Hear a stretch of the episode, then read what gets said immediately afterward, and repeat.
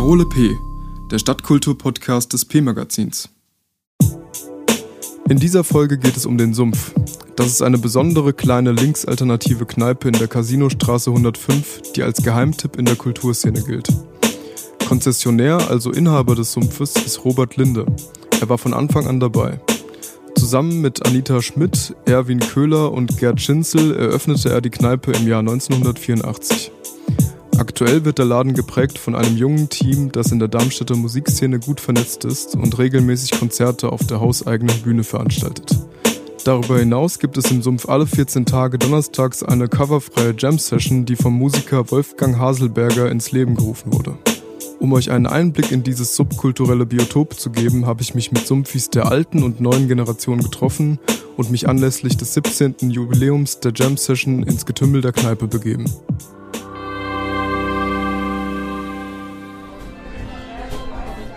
Komme ja auch aus dem Viertel und es ist auf jeden Fall so eine familiäre Atmosphäre. Man fühlt sich immer willkommen, wenn man herkommt, ja. Es ist einfach so eine Kultszene hier. Also wenn man herkommt, das muss man also einfach lieben. Äh, also ich war das erste Mal hier, bin das erste Mal hier. Also ganz ehrlich, als ich hergekommen bin, habe ich von außen drauf geguckt und habe gedacht, okay, das heißt ja auch Sumpf und das sieht auch so ein bisschen sumpfig aus. Aber es ist äh, tatsächlich ganz schön. Ja, es ist so ein bisschen offen. Ne? Also man kann, man hat nicht das Gefühl, dass man hier irgendwie, wenn ich jetzt wenn ich jetzt eine Jogginghose anhabe oder so, dann komme ich hier nicht rein, so das gibt's nicht. Also man, man kann da glaube ich einfach reinkommen, wie man ist. Das, also das Gefühl habe ich jetzt beim ersten Mal hier und cool, ja. Man sitzt, man sitzt quasi auf der Bühne hier an, an einem Tisch. So, man ist wie so direkt vor der Bühne zu sitzen einfach. Am 9. Juni 2005 äh, habe ich die erste coverfreie Akustik-Jam-Session Eisprung im Sumpf abgehalten. Das ist eine Jam-Session, die hat einen, also einen akustischen Hintergrund, also hat akustische Instrumente, klar. Klar werden die verstärkt, weil sonst werden sie im Laden untergehen, wenn sich die ganzen Leute an Tischen unterhalten. Und ganz wichtig ist, dass halt ähm, da keine ähm, Lieder nachgespielt werden, also keine Covers gespielt werden.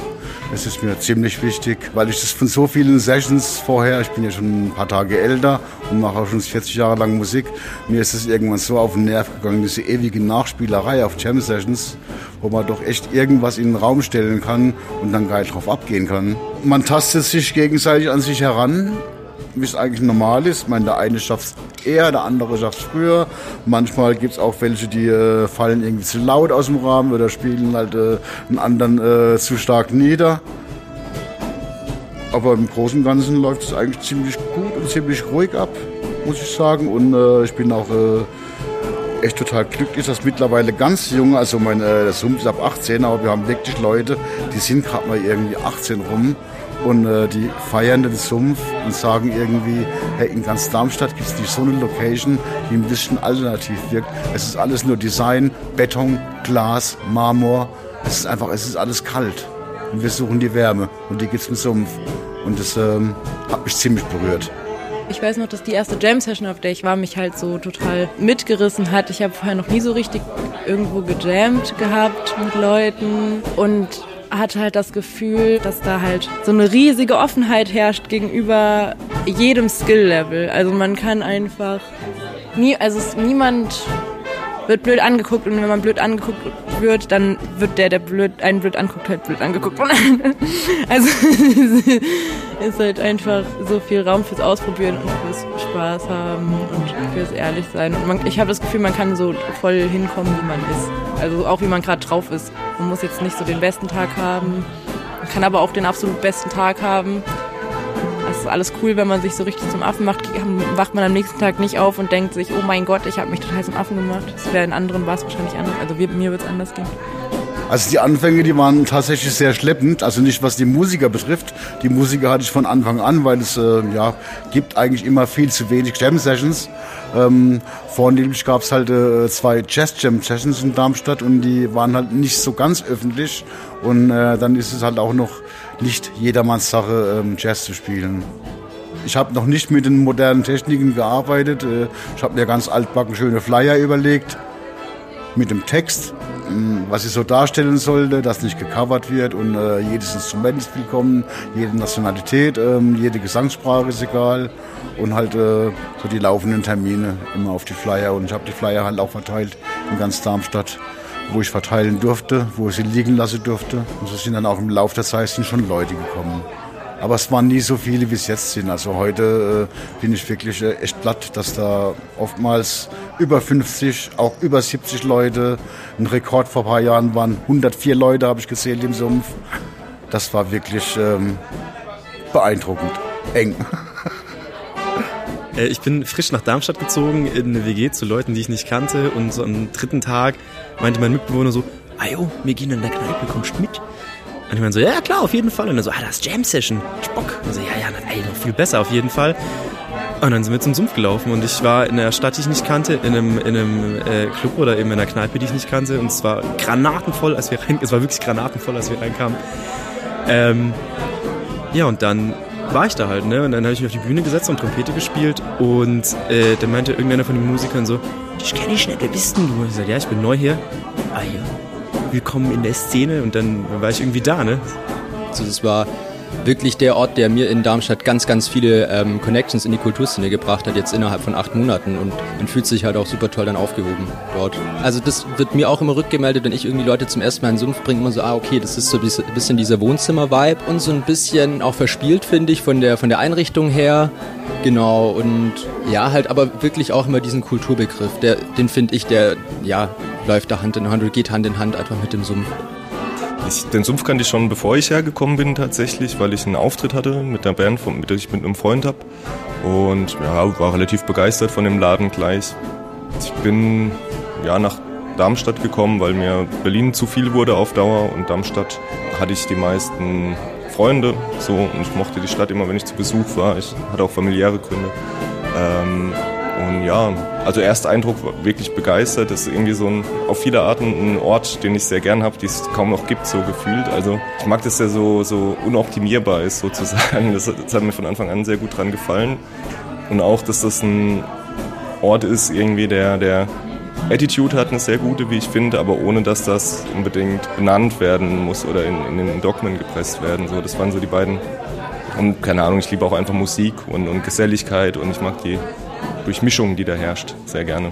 Das ist auf jeden Fall ein linker Laden, also von daher gibt's, schließt das schon mal bestimmte Leute halt aus. Aber ansonsten, ähm, wer eine linke und offene Geisteshaltung an den Tag legt, ähm, denke ich, gibt es ansonsten keine weiteren Einschränkungen.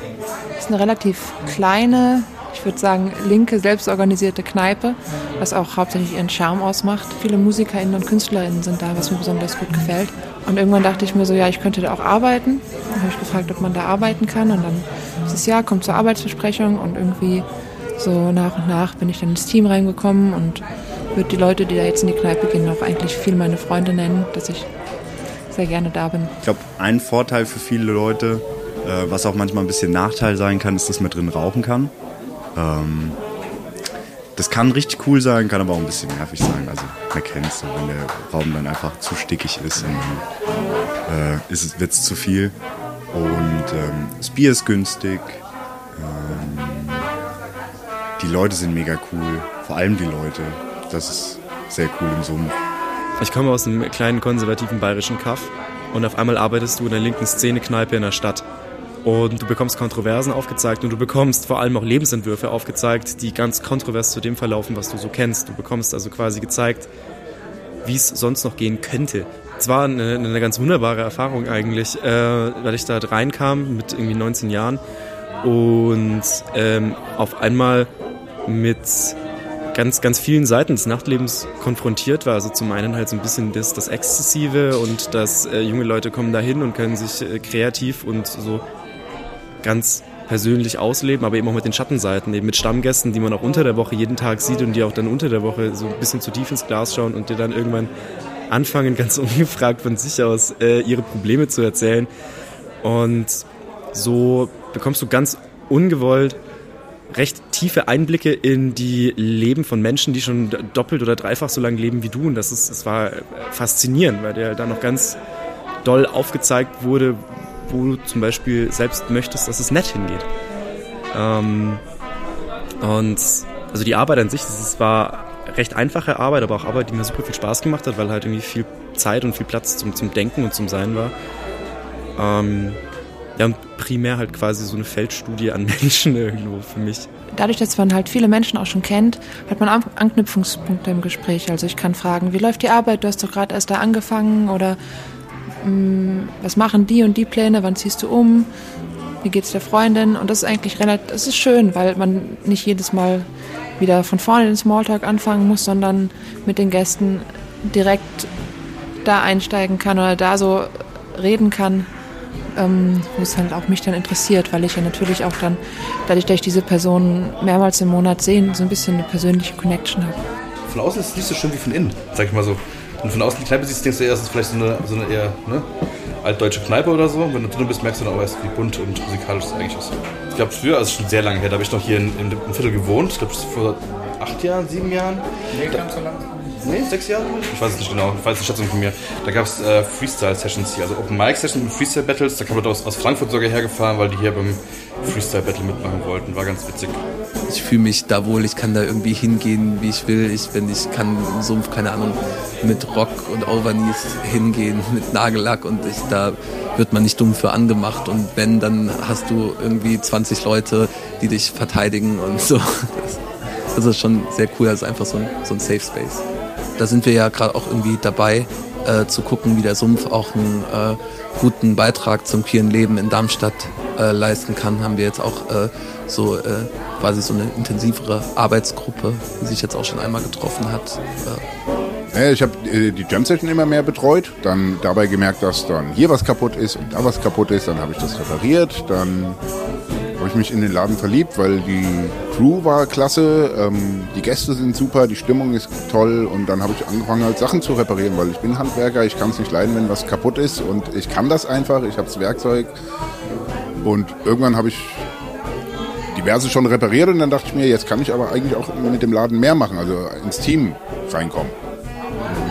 Vorgestellt, die haben gesagt, ah ja, dann bleib halt hier und dann habe ich gemeint, okay, jetzt habt ihr mich an der Backe und dann habe ich halt den Laden angefangen alle Ecken reinzugreifen.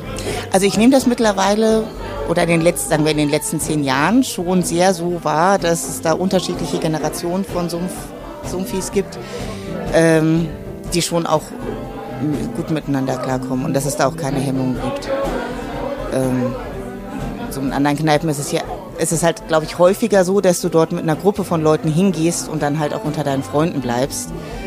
Äh, und ähm, im Sumpf äh, nehme ich das immer ein bisschen anders wahr. Ich glaube, weil man sich auch viel an Tresen setzt und dann auch leichter ins Gespräch kommt. Und ja häufig die Tische auch gar nicht so sehr genutzt werden. Man hat natürlich auch die Möglichkeit, wenn man lieber unter sich bleiben will, sich äh, so ein bisschen unter sich zu bleiben, wenn man das dann unbedingt wollte. Aber ich glaube, da gibt es dann auch immer wieder Leute, die dann auch offener auf dich zugehen. Was vielleicht ja auch in Darmstadt generell nicht so typisch ist. Allein schon, wie es mich mit Menschen verbunden hat, hat mir Dartspielen beigebracht. Konnte ich vorher nicht. Dann habe ich da ein Jahr lang gearbeitet und dann konnte ich richtig gut Dart spielen, habe ein Turnier gewonnen. Ähm, die Menschen, die ich dort kennengelernt habe, die immer noch ein großer Teil meines Lebens sind. Ähm, ich habe schon vier Konzerte gespielt oder so. Das ist ja das super Geile. Du kommst da halt rein, das ist halt voll die Anti-Welt eigentlich. Also letztendlich, ich war 2010 das erste Mal dort, dann haben wir das erste Mal das Konzert gespielt. Seitdem viele Konzerte mit Besidos.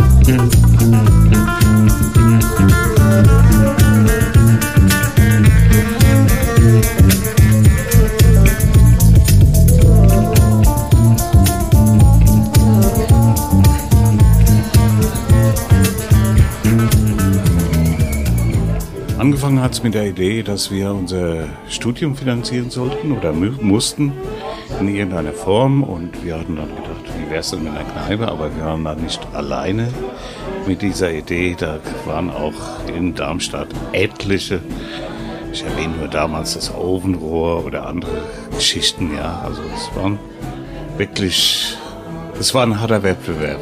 Das war 1984. Wir waren damals, äh, ja, hauptsächlich Frau Schmidt, Anita Schmidt, äh, die mich auch angefragt hatte, äh, was hältst du davon, äh, eine Kneipe aufzumachen? Dann habe ich gesagt, naja gut, du kennst den Wettbewerb und so weiter. Ich war da am Anfang ein bisschen skeptisch gewesen, aber dann ähm, kam es, ja, kamen wir irgendwie zusammen und es hat sich auch die Gelegenheit ergeben, dass äh, in der, im Darmstädter Echo ein Artikel war oder beziehungsweise eine Anzeige war. Damals gingen die Anzeigen in der Tageszeitung, äh, dass eine Kneipe zu, äh, zu verpachten frei wäre. Eine Kneipe, von der wir überhaupt nichts wussten. Sie war äh, gegenüber einer Müllverbrennungsanlage. Wir mussten also selbst damals ohne Google oder sonst was mal nachschauen, wo überhaupt dieser Laden ist. Und wir haben die dann auch gesehen und so weiter, dachten, was ist denn das? Und so. Also der Sumpf, äußer, die äußerliche Erscheinung war wie damals vor mittlerweile, sag mal, 40 Jahren, 50 Jahren. Ja. Und äh, ohne Dach, ohne diesen klassischen äh, Wohnensemble, das es ja gibt. Und äh, es war einfach, äh, ja, es war nichts. Es war eine Kneipe gewesen, die per se eigentlich leer stand. Und äh, dann kam es halt zur Diskussion. Wir mussten auch Finanzgeber finden, die da damals waren, zwei andere Leute, die gesagt hatten, ach komm, das ist eine tolle Idee. Die standen auch hinter unserer Idee, standen aber nicht hinter dem Konzept, das selbst betreiben zu wollen, sondern waren eigentlich eher Finanzgeber gewesen. Und äh, dann hatten wir das, äh, hatten wir finanziell das in den Griff bekommen. Und äh, dann hatte die Frau Schmidt gesagt, Robert, du machst jetzt der Geschäftsführer, ich bin die Kassenverwaltung und jetzt lass uns mal eine Kneipe eröffnen. Und dann habe ich gesagt, okay, jetzt sind die Parameter da und dann machen wir das auch dementsprechend. Also es gab grundsätzlich überhaupt kein Konzept, den Laden einzurichten, wie wir. Wir hatten einfach gemacht, das heißt also mit anderen Worten, wir hatten eher so Sperrmüllcharakter Möbel gehabt. Und äh, wie gesagt, trotz unserer zwei anderen Finanzgeber und so weiter war das Budget sowieso etwas gering gewesen. Wir hatten eigentlich die, äh, kein richtiges Konzept am Anfang dahinter gehabt, diese Kneipe so zu äh, ja, führen, wie sie jetzt vielleicht geführt wird durch viele andere Generationen nachher. Denn die Namensgebung war also wieder ein feucht, feuchtfröhlicher Abend gewesen und wir hatten gedacht, wie können wir denn einen, eine Kneipe benennen und es ist uns nichts eingefallen. Wir hatten ein, das ist einer der vier Gründer gewesen. Gerd hatte dann gesagt, wie wäre es denn mit dem Namen Sumpf? Und wir alle so, oh Gott, das hat ja eigentlich einen negativen Touch oder sowas, weil äh, damals wurde eigentlich eher Kneipen nach Straßennamen benannt oder nach deren Hausnummern 41 in Darmstadt oder Lichtenberg oder äh, andere Kneipen wurden halt mehr nach der Lokalität benannt. Sumpf, negativ, negativ kann man doch nicht nehmen. Naja, nach ein paar Gläser Wein und so weiter kam immer mehr heraus, naja, Sumpf klingt eigentlich nach einer gewissen Zeit oder nach, nach, einer gewissen Dosis gar nicht mehr so negativ. Lass uns doch einfach Sumpf den Knall nennen. Und dann hatte dann auch Gerd, der auch ja, gut zeichnen kann und so weiter, das erste Logo gemacht vom Sumpf und dann war es das gewesen, wo wir auch dahinter standen, hinter dem Namen. Ja, also etwas Negatives und äh, müsst ihr euch nicht antun, aber ihr könnt ja trotzdem vorbeikommen. Es war auch nie wir waren nie Betreiber gewesen in, dem, in der Form, dass wir unsere Existenz sichern mussten. Es war nach wie vor äh, eine Kneipe, die muss wirtschaftlich funktionieren, ganz klar, kein Thema. Es soll kein, aber sie soll auch funktionieren. Dieses, diesen Anspruch hat der Sumpf auch heute noch und ich bin auch dankbar, dass die neuen Generationen, die danach kamen, das auch so gesehen haben wir haben uns, glaube ich, egal wie und welcher Form, immer als sehr undogmatisch empfunden. Das ist wichtig. Oder irgendwie als ne, vielleicht anarchisch, ja, wo so der Grundgedanke von anarchisch ja schon auch ist, ohne Herrschaft, also in dem Fall ohne Hierarchie in der Kneipe zu arbeiten, kollektiv zu denken und zu arbeiten. Und, ähm, und, und das natürlich so ein grundsätzliches Gegenmodell zu vielen anderen Modellen war, wie man Kneipen betreiben kann oder auch wie man äh, eine, eine Firma betreiben kann oder so. Ja, und das hat sich natürlich da auch wiedergespiegelt. Und es war nicht so ganz entscheidend wichtig, ob man jetzt so links oder so links oder so links ist oder mehr öko und mehr kommunistisch oder mehr keine Ahnung was nicht ist oder das war nicht so wichtig. Ja, darum ging es irgendwie nicht. Es ging um ja, natürlich Frieden, Freiheit, Abenteuer, Leben, auch Spaß haben und so. Das Ganze musste immer einen Spaßfaktor haben. Und wenn irgendwelche linken Gruppierungen, die sich so nennen oder so, unglaublich kadermäßig organisiert waren und straight durchgestylt waren, ja, das wäre jetzt unser Ding nicht gewesen. Es war immer klar, es braucht einen Spaßfaktor. Das ist wichtig. Es gab irgendwie eine so eine ganz süße Geschichte, die war jetzt nicht furchtbar politisch, da ist einfach irgendeiner mit, mit Klappi war das damals mit dem Motorrad in die Kneipe gefahren, ja. Also wirklich mit der Maschine, Treppe rauf, rein, rum und sowas und dann stand die Kiste halt da mittendrin, ja. Es war ein schöner artistischer Akt gewesen, muss man sagen. Und man, äh, Leute, die den Sumpf kennen, er hat nun mal nicht diese Größe, wo man solche Karussellereignisse darstellen kann, aber er hat es trotzdem geschafft. Robert selber ist der Konzessionär dieser Kneipe. Wenn der die Konzession abgibt, dann ist die Kneipe nicht mehr die, die sie jetzt ist. Auch juristisch. Also das ist ein echtes Problem. Das wäre eins. Ja.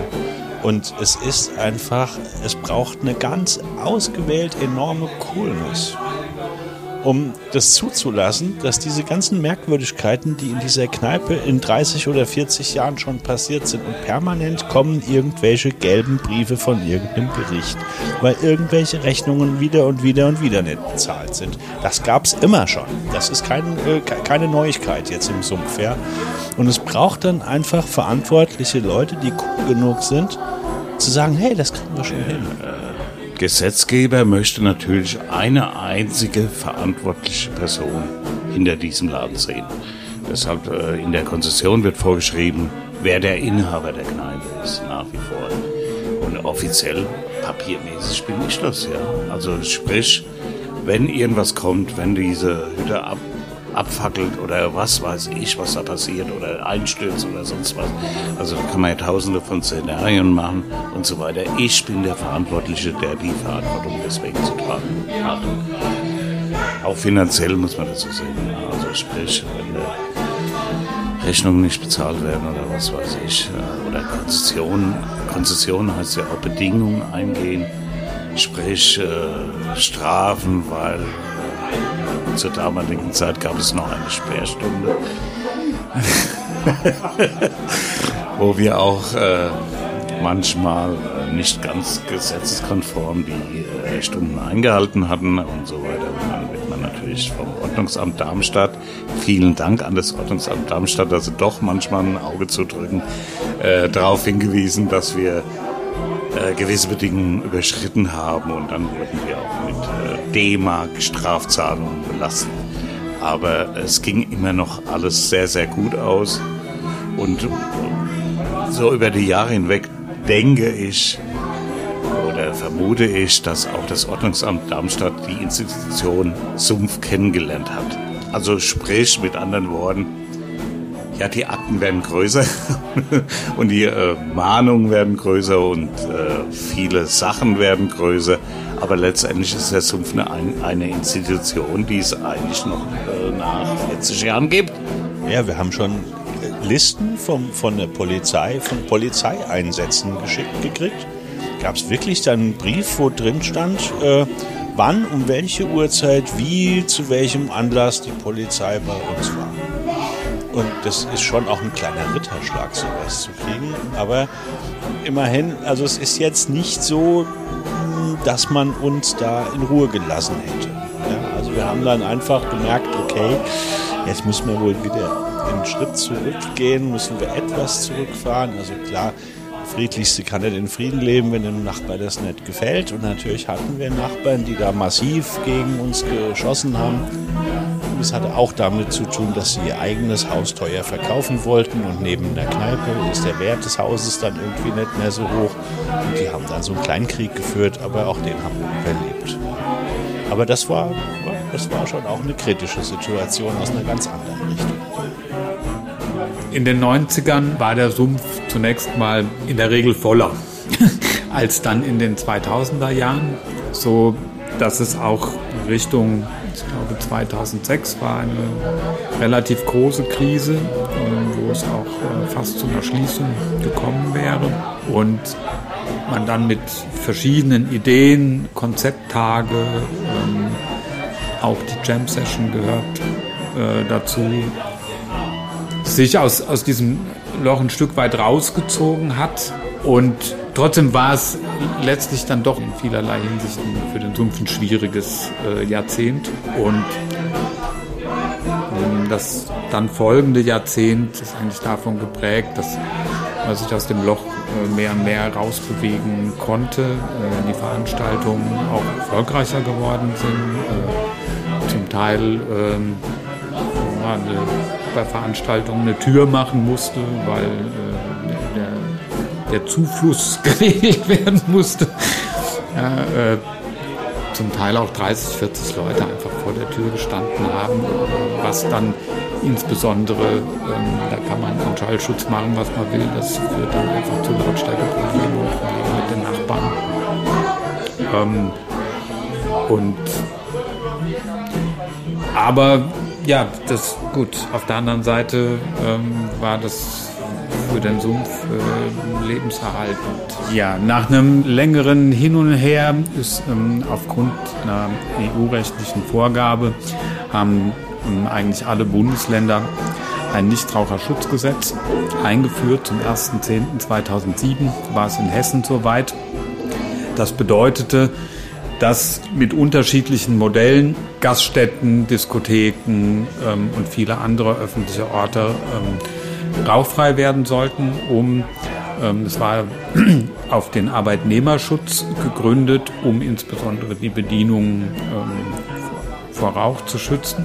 Für den Sumpf hätte das bedeutet, dass schwere Zeiten ähm, anbrechen, weil die meisten Stammgäste äh, Raucher sind. Ich würde schätzen, 80 bis 90 Prozent äh, der Leute, die in den Sumpf kommen, rauchen. Das Gesetz ließ eine, ein, sage ich mal, Schlupfloch für den nicht kommerziellen Bereich ähm, offen, sodass ähm, wir im Sumpf eine Möglichkeit gesehen haben, über die Gründung eines ähm, Vereins, äh, dessen Vereinsheim der Sumpf dann nominell war und wo alle Gäste Mitglied geworden sind, zumindest für einen symbolischen Euro im Monat. Ähm, die Möglichkeit blieb, ähm, dass hier geraucht werden kann. Nach einem Jahr war im Prinzip für Hessen dieses Gesetz äh, ein ganzes Stück weit entschärft, da es ein, ein Urteil des Bundesverfassungsgerichts gab, das ähm, die Möglichkeit eröffnete, dass Einraum Gaststätten unter 75 Quadratmetern, wozu der Sumpf zu rechnen ist, ähm, sich zur Raucherkneipe erklären können, konnten, vorausgesetzt, sie bieten kein Essen an. Ähm, dann musste weiterhin irgendwie eine Trennung geschafft werden. Ja, so dass im Prinzip seit 2008 das, das Nichtraucherschutzgesetz äh, für den Sumpf nicht mehr das Riesenproblem gewesen ist. Der Sumpf hatte eine harte Zeit über die Corona-Pandemie und würde mich freuen, wenn der Sumpf noch ein bisschen mehr Aufmerksamkeit. So gerade, also gerade jetzt so in der Erholungsphase. Es gab ja lange irgendwie rote Zahlen und wir waren dabei, die gut auszubügeln und da hat jetzt Corona wieder einen Strich durch die Rechnung gemacht. Das ist natürlich tragisch. Ich hoffe, dass der Laden schwarze Zahlen schreibt und es muss jetzt nicht irgendwie, der muss nicht mega finanziell erfolgreich sein oder so, aber ich hoffe einfach, dass der bestehen kann. Der Sumpf ist so ein bisschen so ein Geheimtipp geworden, so eine Art Szenekneipe. Und wenn sich genau das weiterentwickelt, dass die Leute, die, die jetzt schon so cool sind und von denen jetzt auch immer mehr in den Sumpf kommen, wenn das weiter so sich entwickelt, bin ich froh. Der Sumpf bedeutet für mich eine Art zweites Wohnzimmer. Der Sumpf bedeutet für mich einen ziemlich großen Teil meines Lebens, Arbeitens und der Freizeitgestaltung. Toleranz, Miteinander, Kreativität, Musik, am ehesten Musik. Der Sumpf bedeutet für mich mein zweites Wohnzimmer. Für mich so ein bisschen das Ankommen in Darmstadt tatsächlich. Also mir hat das ultra viel geholfen, äh, in Darmstadt gut anzukommen, einfach tolle Leute kennenzulernen. Der Sumpf bedeutet für mich eine gute Zeit haben. Ja, der Sumpf bedeutet für mich zu Hause. Der Sumpf bedeutet für mich gute, echte Musik, gute, echte Menschen und eine gute, echte Zeit. Der Sumpf bedeutet für mich mh, künstlerische Freiheit. Der Sumpf bedeutet für mich einen Ort, wo man seine Freunde treffen kann. So, der Sumpf bedeutet für mich den schlimmsten Zigarettenkater am nächsten Morgen und den am ärgsten verdientesten Zigarettenkater, aber auch den, den besten. Der, der Sumpf bedeutet für mich ja ein äh, Stück Darmstädter Kultur, ein Stück Darmstädter linke Kultur. Großer Teil meines Lebens, ein sehr wichtiger Ort, äh, ein sehr schöner Ort. Also der Sumpf bedeutet für mich schon sehr viel. Eine alternative Szenenkneipe. Der Sumpf bedeutet mich, für mich ähm, ja, viele bunte und vor allen Dingen freie Musik. Ich finde es schön, dass im Sumpf, wenn äh, auch äh, an Wochenenden Konzerte sind, dass so gut wie nie irgendwie eine Coverband da ist. Ich finde es schon total klasse. Sumpf bedeutet für mich, dass Leute irgendetwas praktisch wie ein Kristallisationskeim was gemacht haben, wo wir nicht erwarten konnten, in keinster Weise erwarten konnten, dass dieses Keim oder dieses Kristall oder dieses, wie man auch es immer nennen mag, nach wie vor nach 40 Jahren existiert, ohne irgendwelche marktwirtschaftlichen Gründe, ob es sich lohnt oder nicht lohnt oder sonst was, sondern ein Projekt, das einfach funktioniert. Und äh, wie schon Thorsten ange äh, angedeutet hatte, wir haben mittlerweile auch wirklich sehr viele Stammgäste auch äh, verloren. Also verloren meine ich in tragischer Weise, dass sie nicht mehr unter uns sind. Und wir haben verdammt normal mit unserer Idee und so weiter, haben wir noch das Privileg, auf diesem blauen Planeten zu sein. Und das ist einfach fantastisch. Ich glaube, der Sumpf bedeutet für mich schon einen Teil, einen Teil meines Lebens, meines Freizeitlebens. Und den, den kenne ich jetzt schon so, so, so lange in so vielen verschiedenen Besetzungen. Es gibt Leute, die sind gestorben, die mir sehr nah waren, ähm, die da immer hingegangen sind, die man immer dort getroffen hat. Und es haben sich ganz viele Dinge verändert und ich bin immer noch da. Die Leute sind jetzt andere, die sind auch da und das ist total toll. Und ich habe das Gefühl, das ist für mich immer noch ein kleines Stück zu Hause.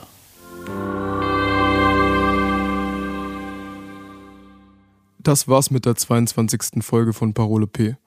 Mehr Infos rund um die Darmstädter Kultur findet ihr im P-Stadt Kulturmagazin. Das liegt in mehr als 400 Kulturinstitutionen, Cafés, Bars, Clubs, öffentlichen Einrichtungen und Geschäften aus. Darüber hinaus gibt's alle Artikel auch zum Nachlesen auf p-stadtkulturmagazin.de. Gute und bis zum nächsten Mal.